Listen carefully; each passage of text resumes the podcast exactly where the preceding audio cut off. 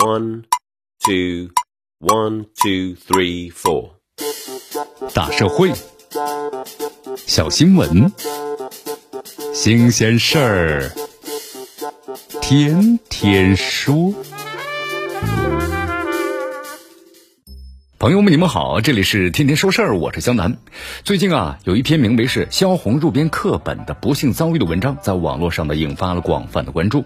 那么这篇教材啊，编写改编原著名篇这一话题再次进入咱们公众的视野。你看媒体报道这篇文章呢，这样写道：说语文教材的编队者呀，那么对萧红作品呢进行了拙劣的改动。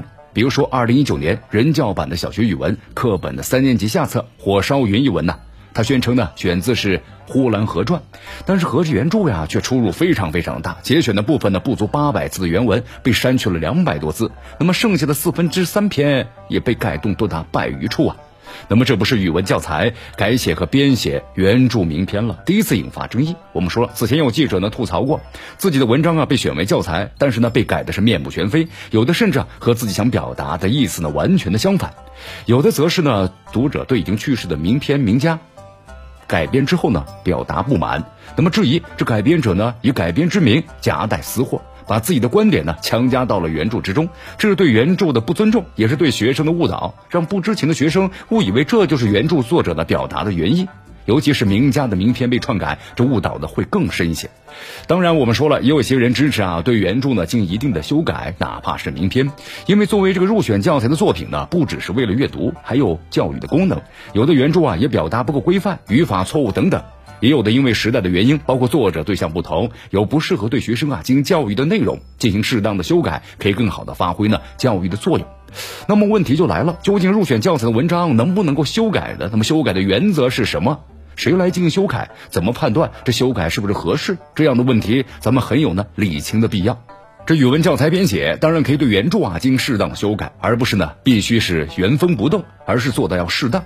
你看，咱们体现的对原著知识产权的基本的尊重。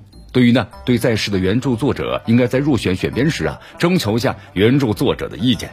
那不能够不征求意见就私自改编的。有些编者可能会认为，这作品入选教材是作者的荣誉，只要入选了，再怎么改编，对方都不会有什么意见，这对吗？显然不正确。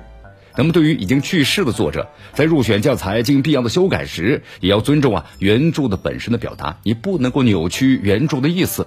那么这次事件而言的话呢，你看不足足八百字的文章被删去两百多字，剩下的四分之三篇幅也被改动的多达百余处，这显然已经是超越了适当的范畴了。